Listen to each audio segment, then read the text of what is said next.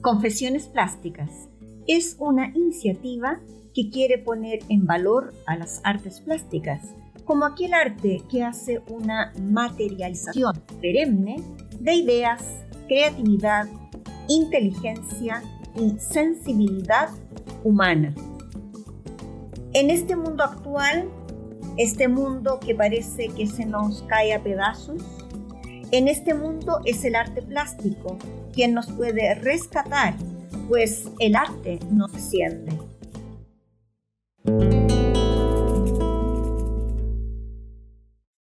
Desde un muy caluroso Madrid, Maite Barros al habla. Ya casi estamos entrando en un nuevo verano asfixiante madrileño. Las temperaturas suben y suben. El ambiente se seca cada vez más. Las tardes se vuelven lentas, con modorra, con un sueño que invita a la siesta española. Mas yo no duermo, no soy de siesta. Si lo hago, luego me despierto perdida, despistada.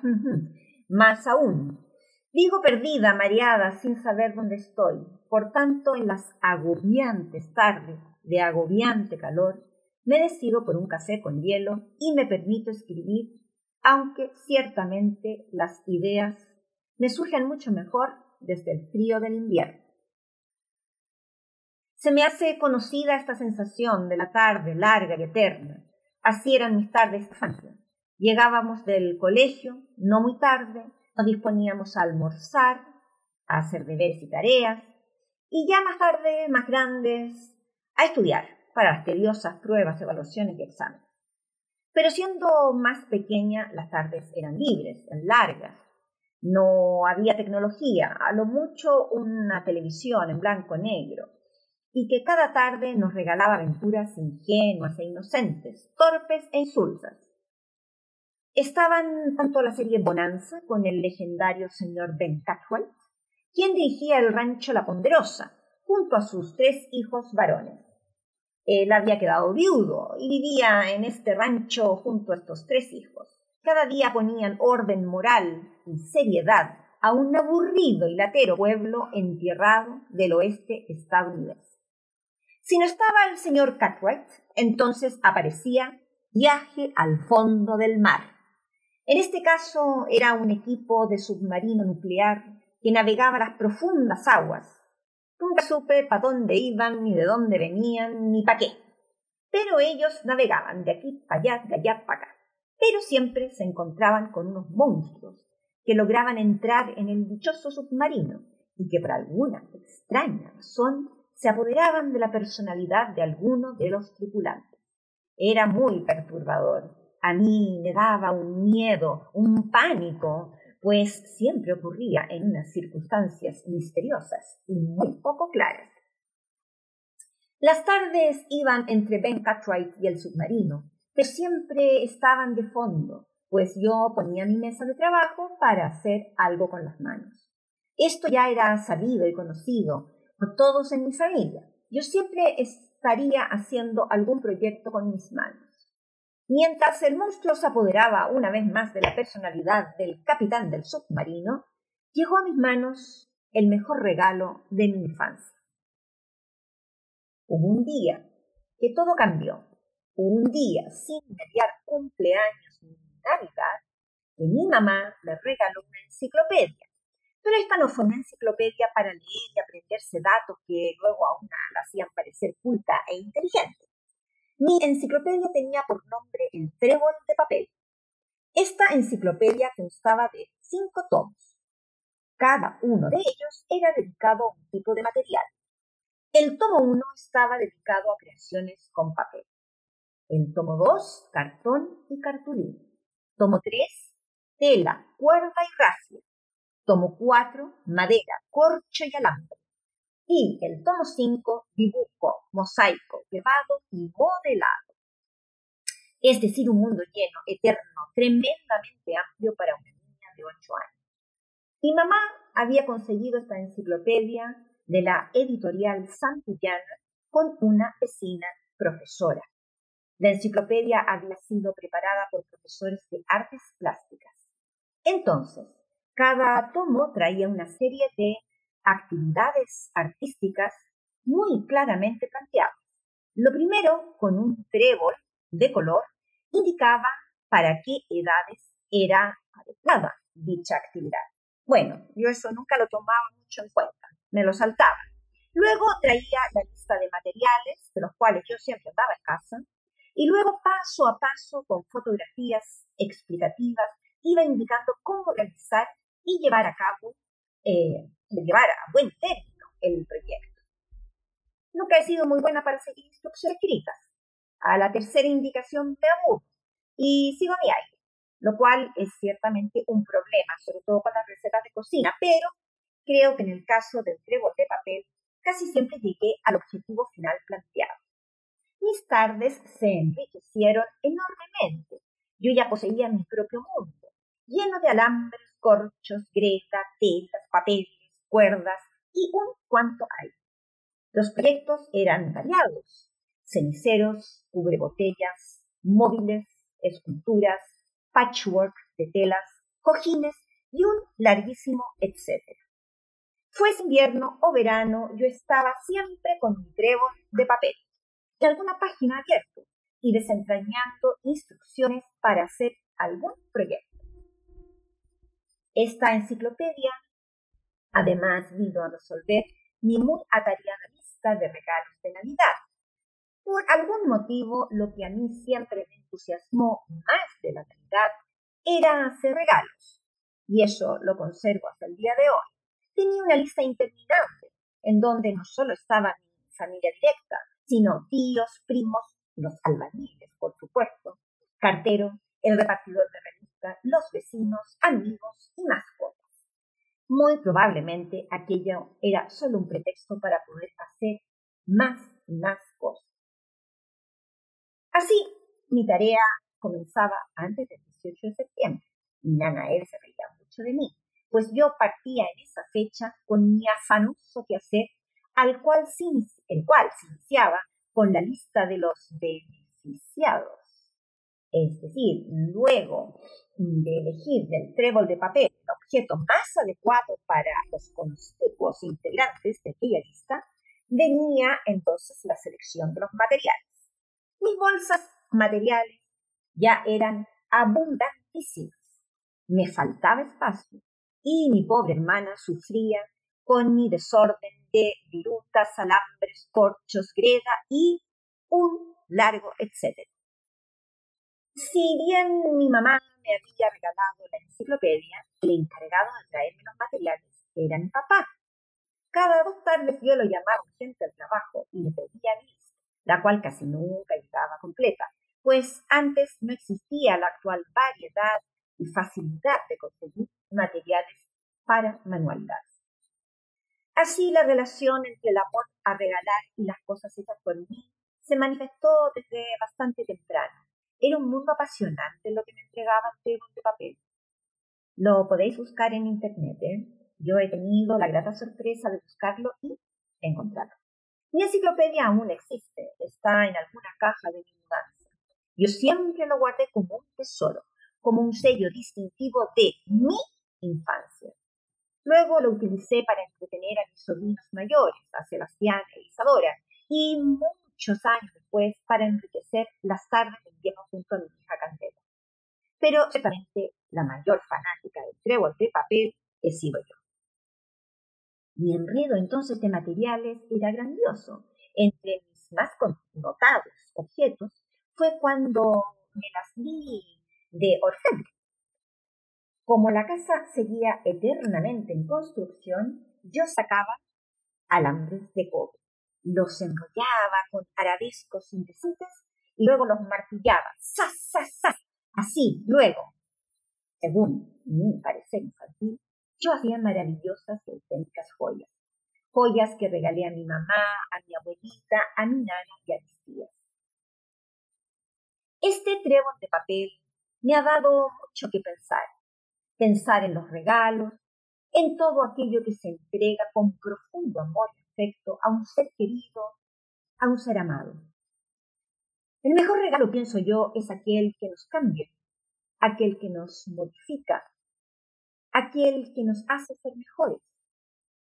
yo pienso, ¿cuál habrá sido el mejor regalo que yo he hecho a alguien? ¿Habré logrado hacer un regalo que modifique para bien la vida de alguien? ¿Habré logrado yo mejorar la vida de algún ser querido con algún obsequio Pues no sé. Espero que así haya sido, al menos un par de veces. Yo he recibido quizás el mejor regalo de mi adultez hace un par de semanas. En diciembre de 2018 decidimos con Jorge, mi pareja, mi compañero, mi marido, que visitar España por motivo de una exposición mía de pintura, yo me quedaría en Madrid. Mi situación laboral era de migrante y no iba para ninguna parte. Nuestra hija cursaba su máster en la Universidad Complutense. Jorge trabaja en educación online, por lo tanto le da igual donde está sentado. Por tanto, era un buen plan quedarnos en Madrid. Nos quedaríamos ambas, él regresaría a vender la casa y a preparar todo para mudanza definitiva.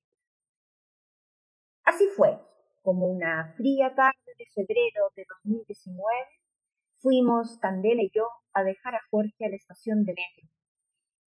Él seguía al aeropuerto. Fuimos con un nudo en la garganta, con un nudo en el estómago y con otro nudo entre los dedos índice y el dedo de en medio, haciendo una suerte de Pilato, Pilato, si no me cumples el deseo, no te desato. Allí comenzamos, una carrera que nunca pensamos sería tan tortuosa como fue. Primero me quedé sola, solita, alone. Pues mi partner se fue con su propio partner a vivir a York. Vamos, que se fue a estudiar, a trabajar, a vivir, vamos, que se fue. Eso a mí me pareció fantástico. Solo la consecuencia fue quedarme bastante sola. Luego de dos ventas fallidas a última hora, Jorge logró sellar el compromiso de compra y venta de la casa el 3 de septiembre de 2019. Todo auguraba a que él podría estar junto a nosotras para Navidad. Alguna vez escuché un dicho que dice que todo puede ir a peor, a peor de lo que está. Me dio mucho pesar comprobar tal dicho popular. El 7 de septiembre falleció mi madre yo no pude viajar. Entré en una vorágine de pesar, de tristeza, de agobio y de ansiedad. La soledad suele ser una compañera bien cabrona cuando se vive un duelo tan hondo. Por tanto, me quedé lidiando conmigo misma, lidiando conmigo, con mi pena y con mis ausencias. Pero todo puede ir a peor asomó el llamado estallido social en Chile. Y nuestros papeles se iban quedando atrapados en notarías, en despachos, detenidos en la cinta del tiempo, esperando cada día ser vistos y revisados por algún alma piadosa. Alma piadosa que no llegó, no se despertó, no se avivó, alma piadosa dormida, ciega y sorda. Ahí quedamos flotando en un tiempo eterno, alentándonos mutuamente, escogiendo los hombros, escondiendo los llantos que igual se intuían, metiendo el miedo en cajones ocultos para que nadie los abriera, agazapando la tristeza para que no asomara en el tono de voz. Mi hábito enseñado por mi trébol de papel me salvó Pinté más que nunca. Pinté de todo. Pinté todo lo que se podía pintar. Pinté, pinté y pinté. Llegó Navidad. Y nos sentimos en un páramo, en un estado de extrañeza inmensa. Nunca habíamos estado separados para una fecha así grande, nuestros 27 años de convivencia. Yo me arropé en York con Candela y Mark. Todos nombres que pudiesen aparecer serían nuestro consuelo. Jorge se arropó con su dulce cuñada Anita. Nosotros seguíamos a la espera del término de este proceso eterno. Pero post estallido la respuesta era es que es Navidad. Luego es que es Año Nuevo. Luego es que estamos de vacaciones. Esperar, esperar y esperar. Si alguien nos habla de paciencia, creo que ambos, Jorge y yo, obtuvimos el doctorado en ella. Pero es verdad, todo puede empeorar. Siempre puede empeorar. Aplicamos velas, cartas, ajos molidos, limones con café, hicimos machitunes, conjuros, atamos cuerdas, cantamos códigos, hoponoponos y los rituales más diversos. Pero a la vuelta de la esquina esperaba lo que nadie en el mundo imaginaba. En lo que sí éramos muy afortunados era que junto a nosotros había un grupo de fieles, de tercos amigos, que no cesaban en darnos fuerza, fuerza y ánimo. En Chile, Día Lucy, Jackie, Janet, Eduardo, Lenny, Max, Alvarito, Nico, Carol, Paul, Nela, Derito, Ulvo y Carmen, ahí firmes junto a la bandera. Unos rezaban, otros hacían códigos, otros bailaron desnudos bajo la luna, otros machacaron romero con clavos de olor. Hubo quien cantó un santo. Incluso hubo quien por poco persigue a una gallina despistada. Cada cual manifestó el amor hacia nosotros. Ya esta apuesta de manera personal y única. A mí en Madrid me acompañaban Vicente, Lucía, Emilio, Marga y Cristina. Venga Maite, un vinito. Venga Maite, un café. Otro vinito. Venga, mejor otro café. Ninguno entendía este caminar. Lento, torpe, de los papeles, durmiendo siesta, en algún despacho chileno. Más, llegó el día, llegó, llegó, llegó, llegó, pagaron, se terminó todo. ¡Hurra, hurra, hurra! ¡Oh, qué bien! ¡Hurra! ¡Lo logramos! ¿Hurra? ¿Perdón? Dices, ¿hurra? Naca, naca, la virinaca, todo puede ir a peor, dice el viejo proverbio popular cierre de fronteras por la pandemia, ahí te quedaste, George. Naca, naca, la virinaca, ahí te quedaste, Maite, encerrada, confinada, aterrada. La muerte pasea por la calle. No sabemos quién la porta. No sabemos por qué la porta. Pero la gente se muere. Y eso es todo, amigos. Ahí nos quedamos. Ahí nos quedamos dos meses y medio. Por ello, ¿cuál recibimiento en mis manos de aquel trébol de papel? Trébol, por cierto, que en su isotipo asoma con cuatro pétalos, como símbolo de suerte. Y sí que tuve suerte de tener en mis manos aquellos libros que salvaron mi infancia. Digo, de la misma manera llegó aquel regalo a mi vida hace 15 días, después de 16 meses, de 16 horas de viaje entre Viña del Mar y Madrid, pasando por Sao Paulo, y de tres horas metido en un descolocado y extrañado aeropuerto Adolfo Suárez de Madrid, luego de estar yo tres horas de pie en la acera junto a los taxis, junto a mi amiga Lucía, pues no se podía entrar al aeropuerto, Luego de tres horas enviándonos WhatsApp, aterricé Maite. Maite, ya pasé policía. Maite, tengo la maleta. Sigo en la fila de sanidad. Aún sigo en la fila de sanidad. Oye, es eterna la fila de sanidad. Sigo en la, fila de sanidad. A las tres horas de haber aterrizado, me llega un WhatsApp. Maite, ya estoy afuera, no te veo. No puedo describir el momento, pues fue como en cámara lenta. George estaba allí. Mi mejor regalo de adulta se acababa de producir.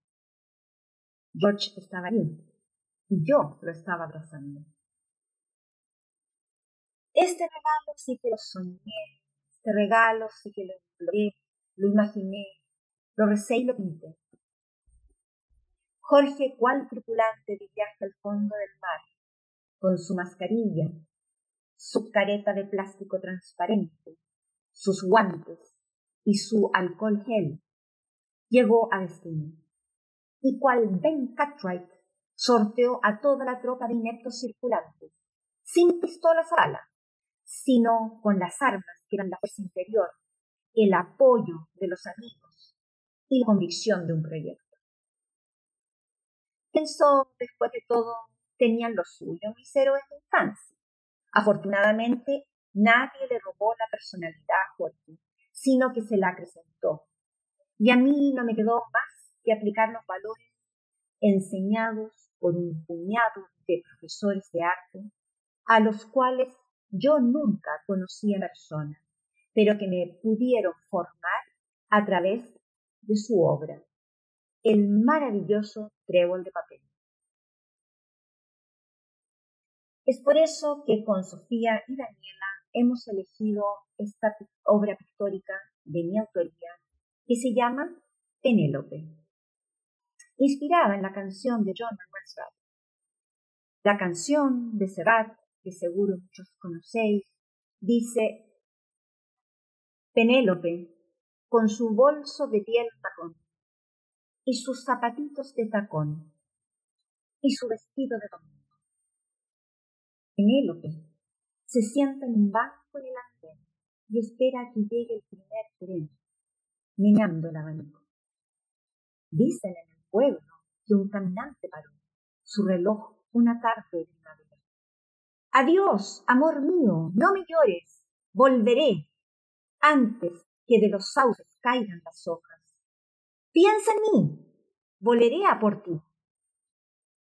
Pobre infeliz, se paró su reloj infantil, una tarde promisa de abril, cuando se fue su amante. Se marchitó en su huerto hasta la última flor. No hay un sauce en la calle mayor para Penélope. Penélope, triste, a fuerza de esperar. Sus ojos parecen brillar si un tren silba a lo lejos. Penélope, uno tras otro, los ve pasar. Mira sus caras, les oye hablar. Para ellas son nietos. En la obra pictórica se ve una larga línea horizontal que representa el tiempo. Lo único que posee Penélope es su amor queda claramente asomado este amor en un corazón naranjo. Penélope teje teje. Las cebras las vemos de color naranja, las cebras se enredan, las cebras y las madejas se vuelven un nudo imposible.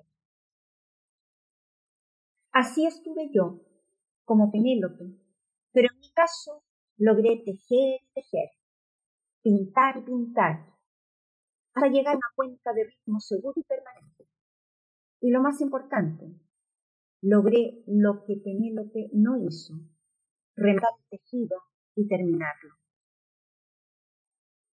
Hoy mi más sentido homenaje a Ben Cartwright y a la tripulación de viaje al fondo del mar, quienes con sus persecuciones simples, ingenuas, torpes e inocentes me dieron los valores para haber sido mitad heroína y librarme de los monstruos que me acechaban, mi George, mientras ocupaba mi mente y mis manos como me enseñaba mi trébol de papel.